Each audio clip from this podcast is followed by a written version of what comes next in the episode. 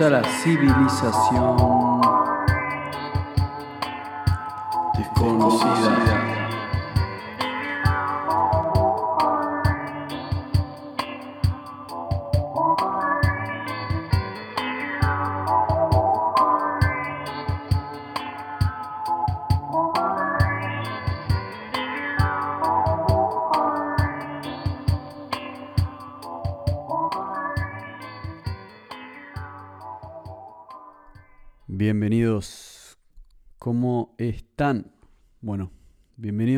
a la civilización desconocida.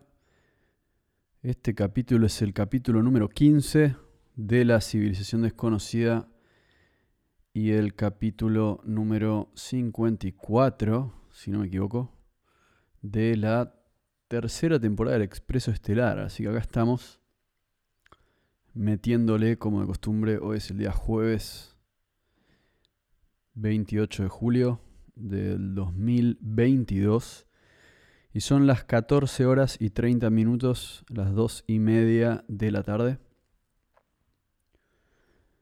Y acá estamos en Punta del Este, en un día nublado de Punta del Este. Bueno, vamos nomás. Hoy vamos a estar hablando de la cultura tamil, de la tierra mítica de Kumari Kandam, o Kumari Kundam, no sé bien cómo se pronuncia realmente, pero Kumari Kandam es como se escribe, así que le vamos a decir así. Y al mismo tiempo también le vamos a decir Lemuria. Tal vez algunos conocen esa palabra, pero esa es una palabra que vamos a estar hablando en este capítulo, que tal vez he mencionado en, en alguno de los episodios anteriores pero vamos a estar hablando de esto principalmente porque venimos hablando de India en los capítulos pasados. Así que como siempre yo les recomiendo que agarren un mapa. Después voy a subir unos videos que los van a ayudar en esta búsqueda. A esas personas que están interesadas en la existencia de la civilización desconocida. Y, y espero que les ayuden y les... Y son un poco los videos también de los cuales saqué un poco la información para hablar de este lugar que puede haber existido, o por lo menos cuentan las leyendas que existió, y tiene toda una historia. Muchas veces en la teoría de la civilización desconocida encontramos mucho de la leyenda de Atlantis, y al mismo tiempo encontramos la leyenda de el Atlantis hindú, pero en realidad es mejor decirle Lemuria porque mi teoría es que las dos, las dos existieron, los dos lugares existieron. Mi teoría es la siguiente. Si Atlantis se hundió por el mar, lo más factible es que muchos otros lugares del mundo se hayan hundido por el mar, porque ya evaluamos la idea de por qué Atlantis se hundió, ¿no?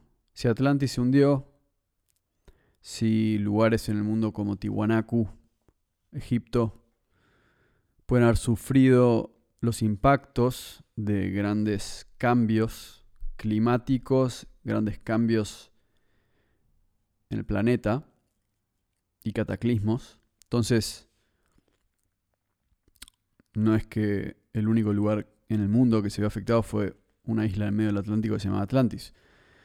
Muchos lugares del mundo haber cambiado drásticamente y si suben los niveles del mar, entonces no es solo un lugar el que es que se, se pierde. Ahora, si ustedes tienen un mapa del mundo, lo cual es altamente recomendable, van a entender de lo que estoy hablando. Entonces, sí, ya hablamos bastante de Atlantis. Hoy hablamos de otro lugar en el mundo que se puede haber hundido en esta misma época. Mi teoría es que hubo un impacto de un cometa y en realidad eso, o sea, puede haber habido un impacto de un cometa, al mismo tiempo puede haber habido un aumento en la radiación del Sol. Y eso lo voy a discutir en el capítulo que viene, es decir, vamos a presentar evidencia, voy a tratar de adjuntar una charla de un científico que, que es el científico que propuso que el Esfinge es mucho más viejo de lo que pensábamos.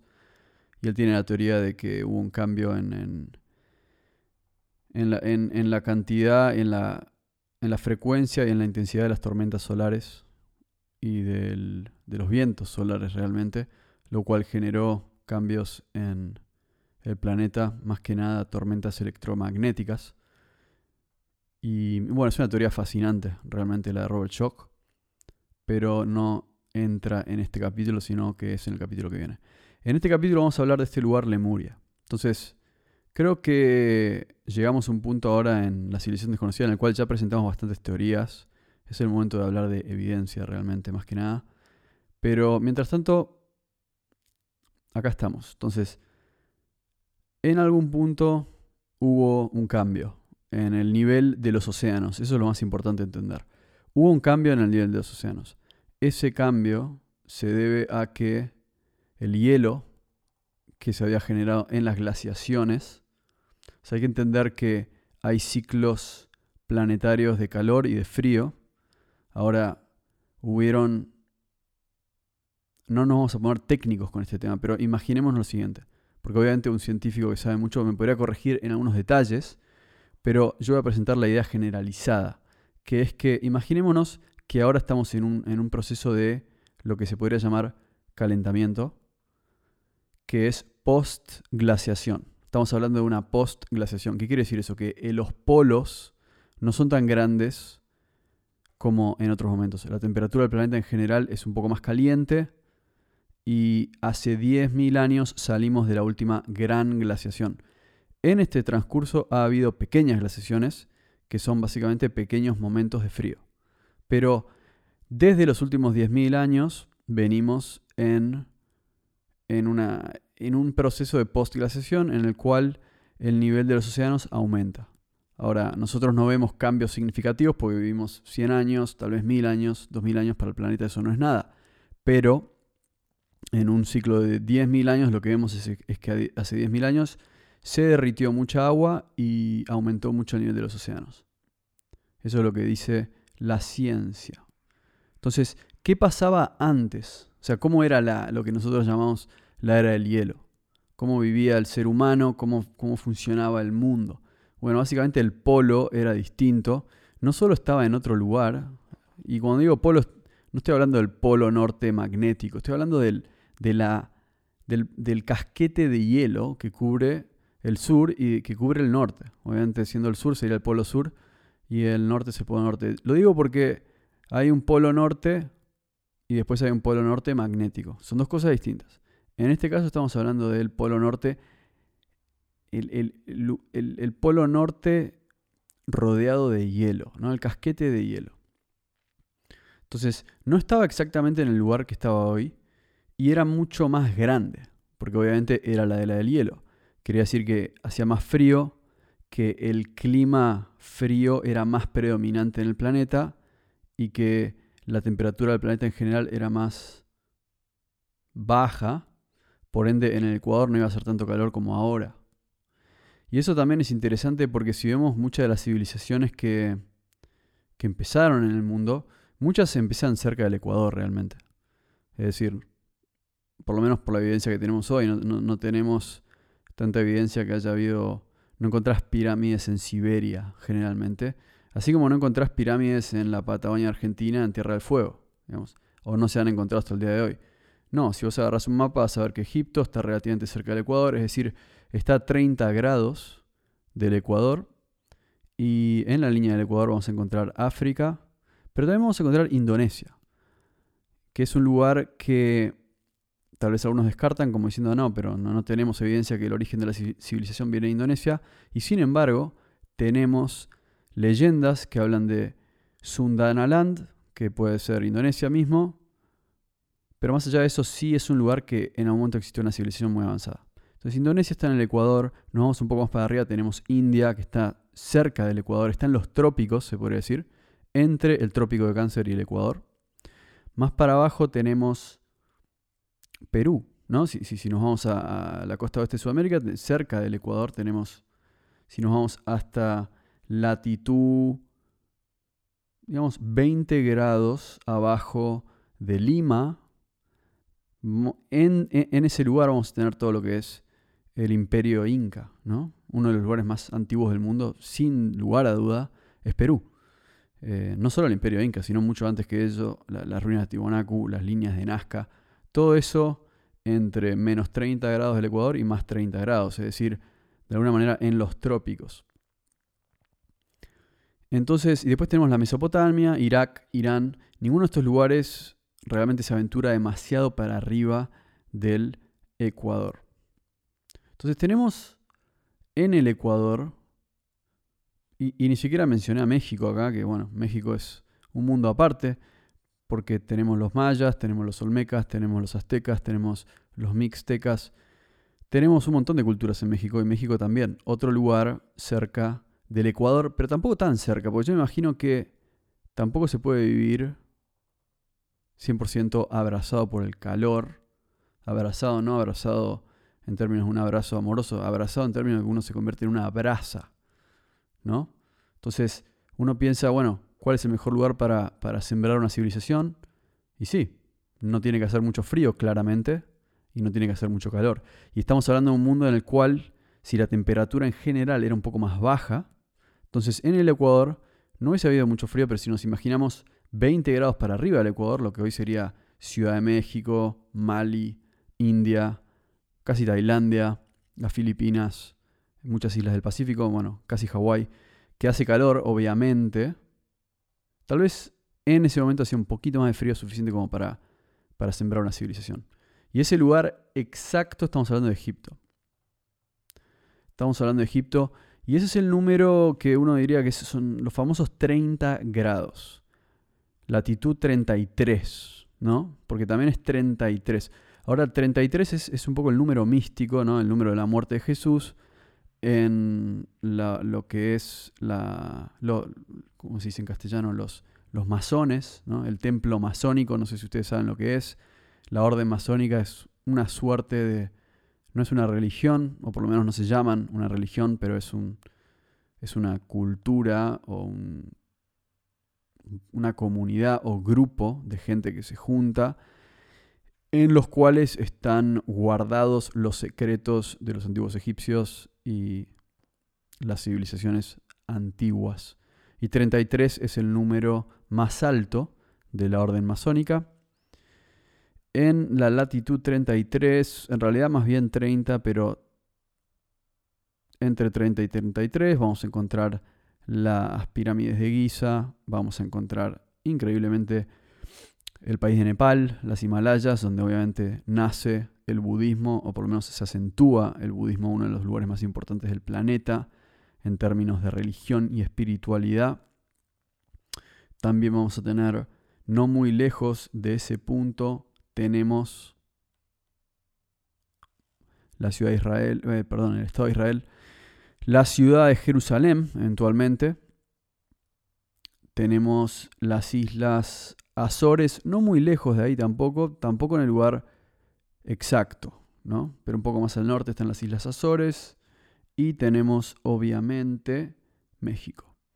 Así que el Golfo de México está ahí, un poquito más al sur vamos a encontrar la península de Yucatán. Así que es una línea importante que pasa por el mundo. Estamos hablando de latitud 33 hacia el norte del Ecuador. Ahora, si nos vamos al sur del Ecuador, interesantemente vamos a tener en la latitud más bien 33, vamos a tener la costa este de Australia, eh, el cabo este de Australia, que es un lugar muy importante dentro de Australia, el lugar más este la cultura Bunjalung y lo que se llama el monte, bueno, en Wulumbin, ¿no? famosa historia. Y después tenemos naciones, estado modernas como, bueno, justamente eh, la ciudad de 33, el pueblo de 33 en realidad en, en Uruguay, y Sudáfrica, Buenos Aires no está muy lejos, Santiago de Chile, muchas ciudades importantes que se hacen en esta línea de los 33 grados de latitud.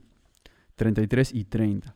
Ahora, lo que acabo de explicar es algo más bien para otra, otra sección realmente más relacionada con, tal vez con, con eh, la historia de los masones y la historia esotérica de esta gente que, bueno, que cree en la numerología y demás.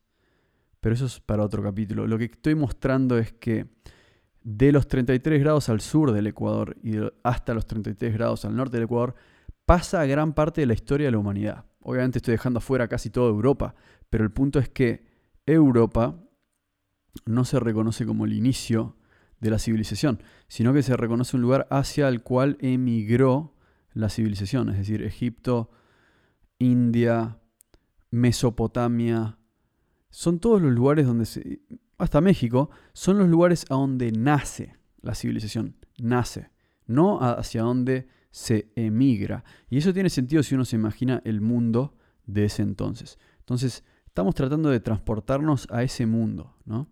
Porque hoy en día, tal vez hace un lindo calor en las costas de California, si uno lo ve, o mismo en Europa, pero imaginémonos en esos momentos, cuando hacía todavía más frío. El invierno de Francia es realmente frío. Ahora imaginémonos hace 15.000 años, tal vez era mucho más frío todavía. Y era tal vez demasiado frío.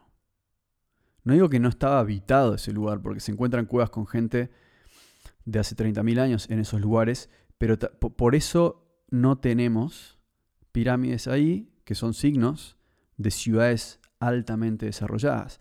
Mientras que en India tenemos pirámides, en Indonesia hay pirámides, hasta en muchos lugares de África hay pirámides. Y en México claramente hay pirámides, en Egipto hay pirámides, en el Pacífico hay pirámides. Claramente hay vida cerca del Ecuador. Y no es solo eso, sino que cuando hablamos de Egipto en ese momento nos imaginamos no un desierto, porque de vuelta no era el mismo clima. Entonces era, nos imaginamos un lugar un poquito más, porque hoy en día en Egipto tenemos desiertos. Si vamos por la misma línea hasta México también hay desierto. Y eso uno diría, bueno, pero ¿quién va a ser un imperio de esa magnitud en el desierto? O sea, estás luchando contra el azote del sol y una tierra árida que no te da nada de comer. Bueno, pero estamos hablando hace miles de años cuando el clima era distinto, entonces el clima en esos lugares era distinto. Estamos hablando de Egipto como si fuese una tierra increíblemente fértil, porque probablemente con unos grados menos, poco más de lluvia, tenemos el lugar correcto para una civilización, igual que la Mesopotamia. O sea, hoy en día, construir una ciudad como la ciudad de Babilonia, como la ciudad de Ur, en Irak o Irán, no es muy inteligente, probablemente. O sea, siempre que veo las fotos, nunca fui, ¿no? Pero veo las fotos, lugar árido, desértico. Ahora, no parece una proposición inteligente. Y no es solo eso, sino que también es, es posible que el clima desértico, no solo el clima desértico, sino la presencia de un desierto sea el resultado de, en parte, no estoy diciendo 100%, pero en parte, de una civilización grande. Es como que el, el huevo y la gallina, ¿qué vino antes? ¿Qué vino primero? O sea, es, es, es difícil de pensar que primero había un desierto y después vinieron los egipcios y pusieron esas pirámides y todo. Como sí, este desierto está buenísimo, vamos a vivir acá. Probablemente no era así. Probablemente era al revés. Que era un lugar accesible, un lugar lindo para vivir, dijeron vamos a vivir acá, y después se convirtió en un desierto. Ahora se convirtió en un desierto por distintas cosas. Por ejemplo, cambio climático, 10.000 a.C., pumba, sea lo que sea que pasó, que derritió los glaciares, cambia el clima del planeta, Egipto se convierte en un desierto. Puede ser. Tal vez eso de la mano con el hecho de que ya había una civilización que agota sus recursos, porque seamos honestos, el ser humano es bastante bueno en eso. Agota los recursos, se convierte en un desierto, dejan el lugar, lo único que queda son grandes pirámides que nadie sabe cómo llegaron hasta ahí. Queda la esfinge, lo desentierran después de 12.000, no, bueno, perdón, lo desentierran después de 10.000 años, pumba, ahí está. Nuevas tribus se mudan a Egipto, escriben jeroglíficos y dicen, nosotros construimos las pirámides, nosotros construimos el esfinge, pero eso no quiere decir que sea cierto. Entonces, ahí tenemos. ¿Por qué uno viviría en esa franja donde encontramos las civilizaciones más antiguas del mundo? Entonces, ese es el lugar que nos concierne. Esa línea. menos 33 a más 33 grados de latitud de Ecuador para el sur y de Ecuador para arriba. ¿Y qué tenemos ahí? Tenemos un montón de cosas muy interesantes, dentro de las cuales también está el bosque Amazonas. Pero en el capítulo de hoy vamos a mirar esa línea cero. Vamos a mirar esa línea cero. Y esa línea cero pasa por, obviamente, Ecuador, pasa por el bosque Amazonas, por el río Amazonas, por la boca misma del río Amazonas, por el Congo, por Nairobi casi, y casi por las Islas Maldivas. Y este es el lugar que nos interesa. Porque este es el lugar del cual yo quiero hablar en el capítulo de hoy. Entonces ya hablamos de Atlantis, de cómo se hundió Atlantis y lo que puede haber generado eso en el mundo. Y ahora vamos a hablar de otra cosa y esto empieza con una leyenda. En estos últimos capítulos hablamos de la India y hablamos de este, del imperio de Rama. Porque la civilización hindú es sin lugar a dudas una de las más antiguas del mundo. Sus textos se remiten a los textos védicos y otros textos de suma antigüedad. Entonces estamos realmente hablando de una de las civilizaciones más antiguas del mundo. Parte de la cultura india está conformada, o sea, y cuando digo la cultura india, digamos, estoy hablando de algo que no es concreto, realmente no hay nada que se pueda llamar la cultura india o la cultura hindú, porque India es, como vemos, es, de vuelta, un mapa los va a ayudar, pero tenemos el Océano Índico y después tenemos la India que es como un, es realmente como un palo, no hay otra, una B corta, es como un palo que se mete en el Océano Índico, básicamente. Y tenemos a la derecha de India tenemos Indonesia, y a la, que es una tierra fragmentada de islas, y a la izquierda tenemos África, pero también tenemos Madagascar, que es una isla. Entonces, tenemos una especie de triángulo en el Océano Índico, conformado por Indonesia a la derecha, India en el medio y a la izquierda Madagascar. En India tenemos una de las culturas más antiguas del mundo y al mismo tiempo tenemos dos lenguajes, uno siendo el sánscrito y el otro siendo el tamil.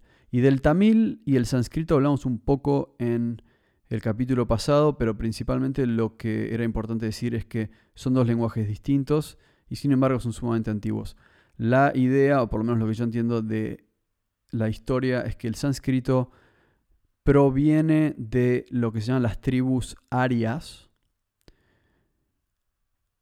y lo que uno llamaría el proto-indo-europeo, que es realmente el idioma que le da nacimiento al sánscrito y le da nacimiento a gran parte de los idiomas que, uno, que se llaman indoeuropeos, que muchas lenguas vienen de ahí. Es decir, del indoeuropeo vienen gran parte de las lenguas de Europa y por eso vamos a encontrar que, de, por ejemplo, en Irlanda hay palabras que son muy parecidas a palabras en sánscrito, entonces hay muchas cosas que conectan a India y a Irlanda, o, es decir, en las lenguas celtas vamos a encontrar palabras en sánscrito.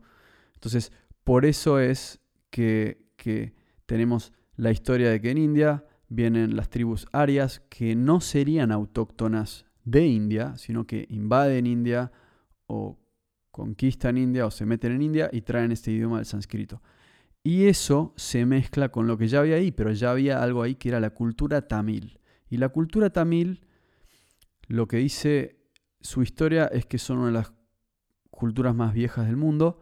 Y la pregunta es, ¿de dónde vienen? Entonces, los, se reconoce que, los tamil vienen de lo que se llama la cultura dravidiana.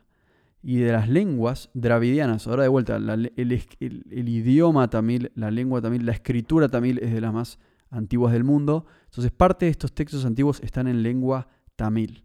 O sea, partes de, la leyenda, las leyendas védicas están en sánscrito y después parte de las historias viejas de este continente están en la lengua tamil. Y eso nos lleva a decir, bueno, ¿de dónde viene el tamil? ¿Y de dónde viene la gente tamil? Que en gran parte es lo que conforma la cultura de lo que hoy se llama la India, que uno ve y ve cómo se visten, las cosas que comen, los templos, y todo eso se puede denominar cultura tamil. Entonces, acá llegamos al punto crítico. Entonces, ¿de dónde vienen los tamil? Y uno podría decir, bueno, pero ¿cuál es el punto de todo el tiempo estar preguntando de dónde viene la gente? ¿no? Es una buena pregunta, porque estamos tratando de rastrear a la gente. Pero lo que tenemos acá es interesante porque siempre podemos evaluar de dónde viene alguien. Por ejemplo, si vamos a México y vemos, bueno, de dónde vienen los aztecas, entonces uno, uno empieza a decir, bueno, ¿de dónde vienen los aztecas? Entonces se evalúan los rasgos, se ve que tienen rasgos, lo que se llama mongoloides, que son, son similares en toda América y son similares a, los rasgos que han existido en, Mongolia. En, por eso en Siberia puede haber gente que tiene los mismos rasgos que en Alaska, que en Canadá y en culturas nativoamericanas de México y hasta eh, culturas nativoamericanas de Chile, como la cultura mapuche, es decir, son los mismos rasgos. Entonces eso explica un movimiento migratorio, obviamente, de la gente, o sea, o por lo menos intercambio de gente entre Asia y América. Eso es un ejemplo. Ahora, con el tema del... entonces, eso, eso nos explica, nos puede explicar, bueno, de dónde vino la gente. Después la cultura que adoptó, el lenguaje es otra cosa, pero la gente misma, de dónde vino, siempre podemos evaluarlo desde ese punto de vista. Los rasgos anatómicos nos dicen mucho. En, en lo que tenemos en el sur de India es Sri Lanka. Y la cultura tamil está relacionada con el sur de la India. Y esto es interesante porque si uno mira al sur de la India, entonces dice, bueno, ¿de dónde vino esta gente? ¿De dónde debe haber venido? Bueno, tal vez vino antes del norte y se asentó ahí, pero después vinieron los arios y barrieron un poco el norte y colonizaron el norte de la India, entonces la cosa cambió. Puede ser. Otra explicación es que hayan venido de un lugar que se hundió en el Océano Índico. Y esto viene de también una idea, y esto, esto viene de, bueno, voy a hablar de dos lugares que pueden dar validez a esta afirmación. Uno de ellos es, hay una leyenda tamil, y por eso la, la importancia del pueblo tamil, de una tierra que se llama Kumara Kandam. Kumara o Kumari, Kumari Kandam. Kumari Kandam. Así se llama. Lo digo varias veces porque me cuesta pronunciarlo. Pero Kumari Kandam es un continente mítico que se cree que existió y que se cree que era la cuna de esta antigua civilización tamil. Entonces, civilización precursora de la India de hoy en día. Estamos hablando civilización que estaba antes de la India. Entonces, esta civilización la civilización que trae sus leyendas, que trae las historias a la India. Supuestamente localizada en el sur de la India, en el Océano Índico. Entonces acuérdense, estamos hablando de latitud cero en el Ecuador, ¿no? Y es interesante porque el cero es el principio de todo de alguna manera. Entonces latitud cero en el Ecuador, sur de la India, tenemos las Maldivas un poco más al sur, Estamos en la cuenca central del Océano Índico y estamos hablando de ese lugar. Entonces, según la leyenda tamil, existió una tierra ahí. Y ocurrió en el siglo XIX que algunos científicos, y ahora, voy a, ahora voy a nombrar a uno, empezaron a especular, es decir, escuchando estas historias, empezando a especular sobre la posibilidad de que esto sea real, de que sea verdad. No por nada que no tenga sentido, porque en su teoría decían, bueno, hay similitudes geográficas entre la costa este de África, la costa oeste de Australia, la parte sur de India y Madagascar. Hay similitudes geológicas, hay similitudes biológicas y eso, y similitudes ecológicas también. Entonces, había gente que se preguntaba, bueno, ¿por qué? Y, ahora entra la palabra Lemuria, ¿no? La idea es cómo existen los lemures en la India y en Madagascar, pero no están en África, no están en Asia y no están en otros lugares. Entonces, ¿qué quiere decir eso? Es decir, hay lemures en Madagascar y hay lemures en la India. ¿Qué pasó ahí? ¿Cómo llegaron de un lugar a otro? Esta es la misma pregunta que uno se puede hacer si hubiesen canguros En China, por ejemplo, uno diría, bueno, cruzar en algún momento existió un puente entre Australia y China, porque hay canguros entre Australia y China. Ahora, no hay canguros en China y no hay canguros en el resto del mundo. Y la explicación es porque Australia está separada del mundo y está separada hace mucho tiempo, entonces los canguros nunca pudieron emigrar. Esa es la explicación cuando un animal no, no, no, no se encuentra en ninguna otra parte del mundo. Entonces, en Australia tenemos estos marsupiales, los koalas, los canguros, y esa es la explicación de que Australia realmente ha estado separada del mundo por mucho tiempo. Entonces, cuando encontramos lemures en India y encontramos lemures en Madagascar, surge la teoría del continente de Lemuria como esto que se llama un land bridge o una tierra que conectó a la India con Madagascar, que se hundió en el tiempo. Esta teoría es una teoría que plantea la existencia de un nuevo lugar. Y el lugar de Lemuria estaría en este lugar que acabamos de mencionar, en el Océano Índico, y explicaría entonces un lugar, y por eso se llamó Lemuria. Se llamó Lemuria porque sería el lugar que, que existía antes de que India fuese poblada y por ende en este lugar existió una civilización vieja, antigua, que puede haber sido la precursora de la civilización tamil. Es decir, la civilización tamil existía en esta isla o en este lugar que conectaba India con Madagascar. Y, es, y a eso se le llama Lemuria. Entonces estamos hablando de otro lugar. Entonces imaginémonos la situación. Ok, imaginemos que Atlantis existió realmente. Y entonces de ahí vienen los cuentos de Platón, los cuentos de los egipcios y algunas historias de, de América. Bueno, Atlantis se hunde y chao. Y al mismo tiempo hay un lugar que se llama Lemuria en el Océano Índico y, eso también se hunde y se pierde.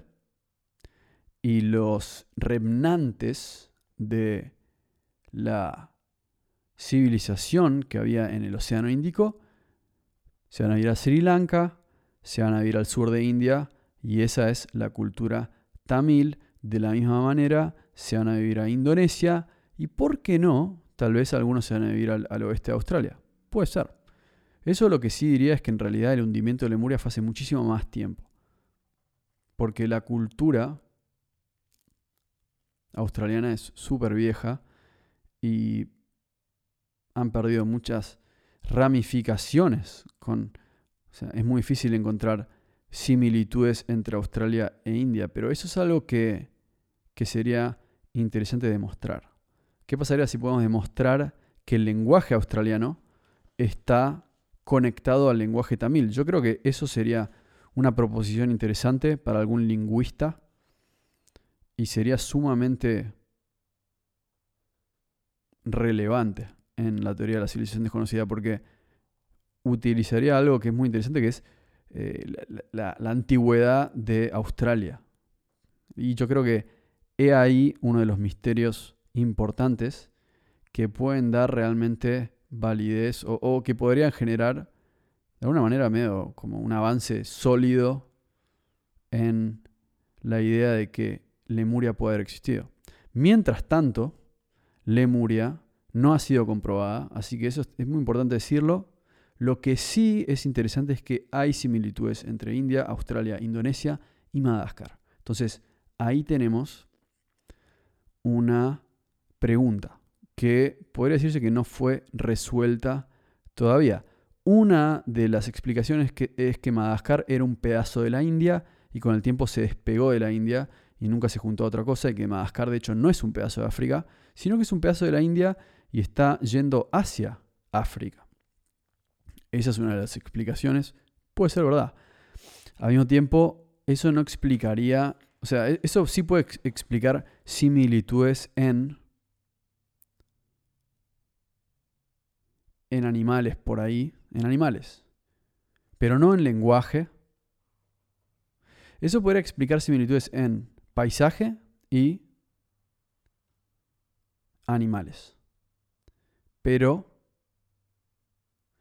no podría explicar similitudes en cultura, porque la teoría del movimiento de las platas tectónicas es realmente que fue hace mucho tiempo y los seres humanos que, nosotros conocemos como seres humanos no existían, es decir, no hubieron seres humanos que presenciaron el movimiento de las placas tectónicas. Así que si uno dice, no, hay similitudes entre la cultura indonesia e, del sur de India y de Madagascar, entonces ahí tenemos un problema porque eso diría que hubieron seres humanos en esa época, pero eso, eso es un problema. Porque la teoría de las placas tectónicas no puede existir, no, puede, no puede ser la respuesta si, si hay similitudes entre seres humanos de estos lugares. Puede ser, en el caso de que no hay similitudes entre seres humanos, y explica entonces, no, bueno, entonces por eso los lemures están acá. Ahora yo también pienso, las placas tectónicas se mueven cuando hay cataclismos, ¿no? no es que se van moviendo a poquito y suavemente. En realidad sí se mueven de a poco, pero para que se desprenda un pedazo de continente de la India tiene que haber algo bastante catastrófico. Y la pregunta es, ¿sobrevivirían los lemures a eso? Yo creo que no. Yo creo que no. Yo creo que estamos hablando de... No creo que, que una isla se desprenda de un continente sin graves catástrofes. Entonces, de vuelta, por eso la teoría de Lemuria no me parece que pueda desacreditarse del todo. Después, algo que queda por decir en esto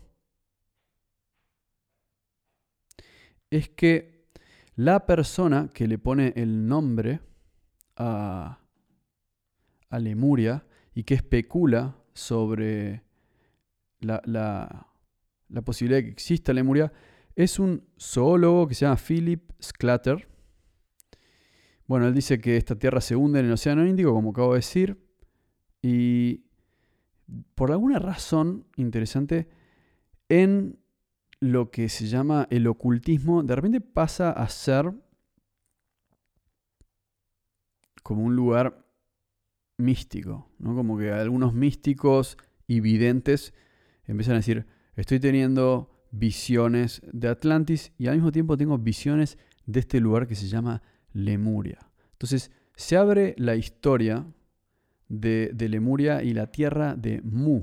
Entonces empiezan a haber todo tipo de, de teorías, pero esas teorías también las vamos a explicar en el capítulo que viene, porque son muchas, son complejas y hablan de una parte mística que, que realmente de vuelta se relaciona con esto de la latitud 33, con las órdenes masónicas y demás. Esta gente que supuestamente tiene los, los secretos de, Egipto, pero no va con el capítulo de hoy. Lo que sí va es que, de vuelta, Phillips Clutter no es ningún místico por ese lado, sino que es más bien un zoólogo. Y él es el que le pone el nombre de Lemuria porque encuentra fósiles, en realidad, de lemures en Madagascar y en India, pero no en África y no en Oriente. Entonces lo que él se pregunta es, ¿cómo hicieron los lemures para llegar? Sí. Se iban caminando por eh, Medio Oriente, por Irán, Arabia Saudita, llegan a África. Es decir, hubiesen fósiles y no los hay. Entonces eso es muy interesante. O sea, hay fósiles de lemures en India y hay fósiles en Madagascar, pero no en el resto del camino. Y eso abre una gran pregunta.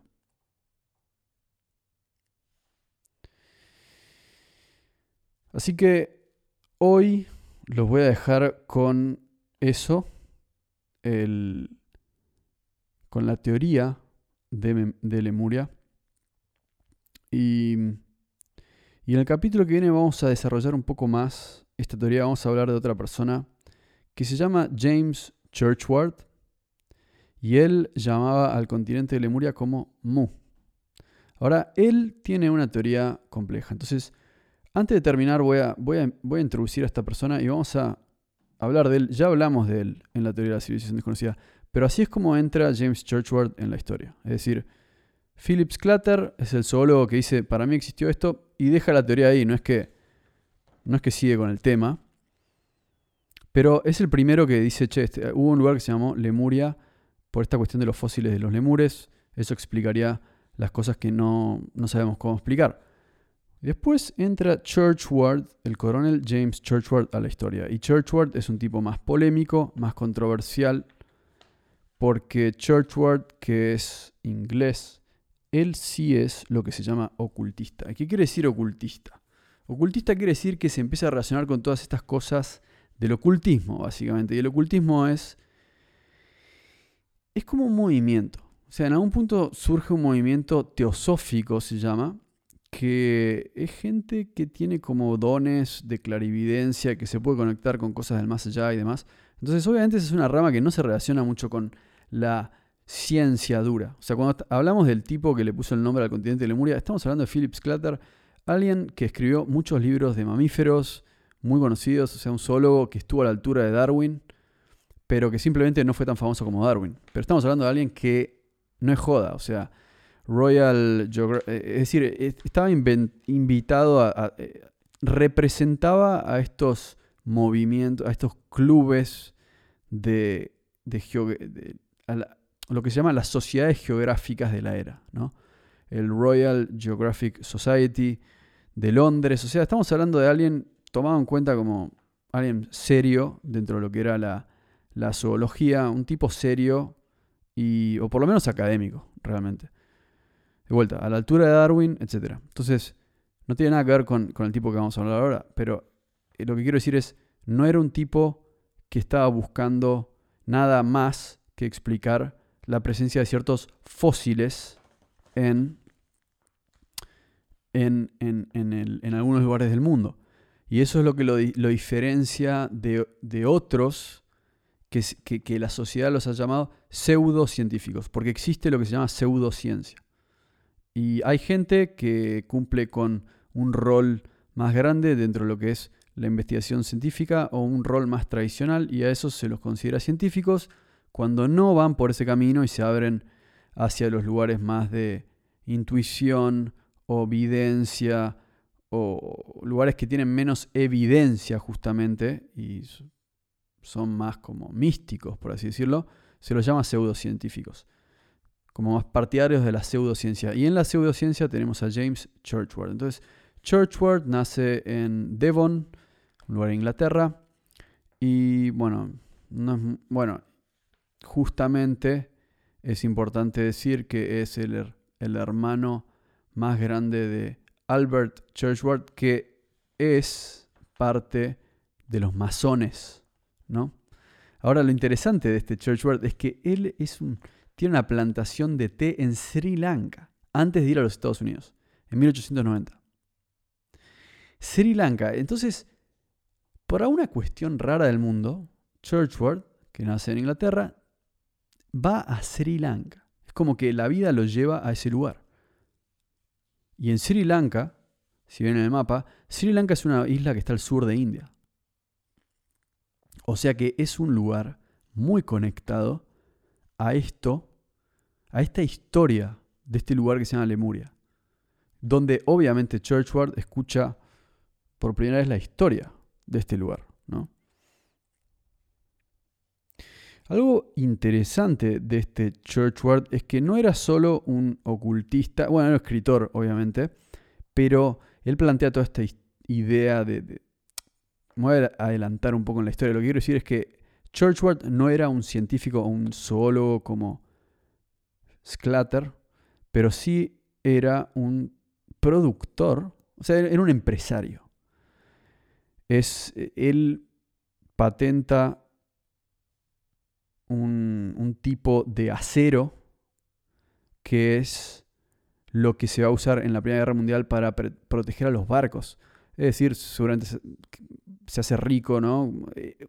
Un empresario importante que trabaja con acero y es bastante exitoso en eso. Eventualmente se retira en Connecticut, Estados Unidos. Y, es ahí cuando empieza a escribir más y finalmente publica su, su libro El continente perdido de Mu, la cuna de la civilización del hombre, donde según él prueba la existencia de este lugar que él llama Mu, pero que eh, Sclatter había llamado Lemuria. Ahora, por una razón u otra, él dice que Mu está en el Pacífico y no en Lemuria mismo, es decir, no en el Océano Índico, es decir, cambia esta teoría.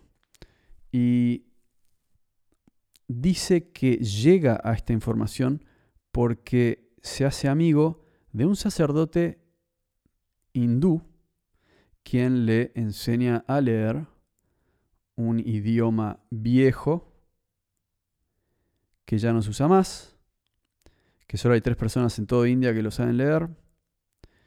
Y entonces así es como él encuentra estos libros sobre el origen de la civilización humana. Así que, así que como verán, veníamos hablando de simplemente una teoría, que es, bueno, cómo hicieron los lemures para llegar de acá a acá, y de repente nos encontramos con un tipo que dice que, es decir, estamos de repente en un cuento de Indiana Jones.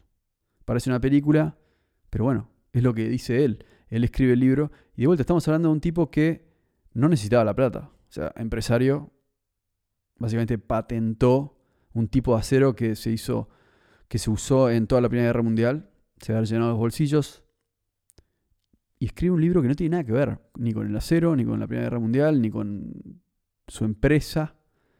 Pero él dice que alguien le trajo estos libros y que esta civilización existió, y esto es de vuelta, esto estoy leyendo de la pluma de la lapicera de Churchward, esto no es Lucas Hibbs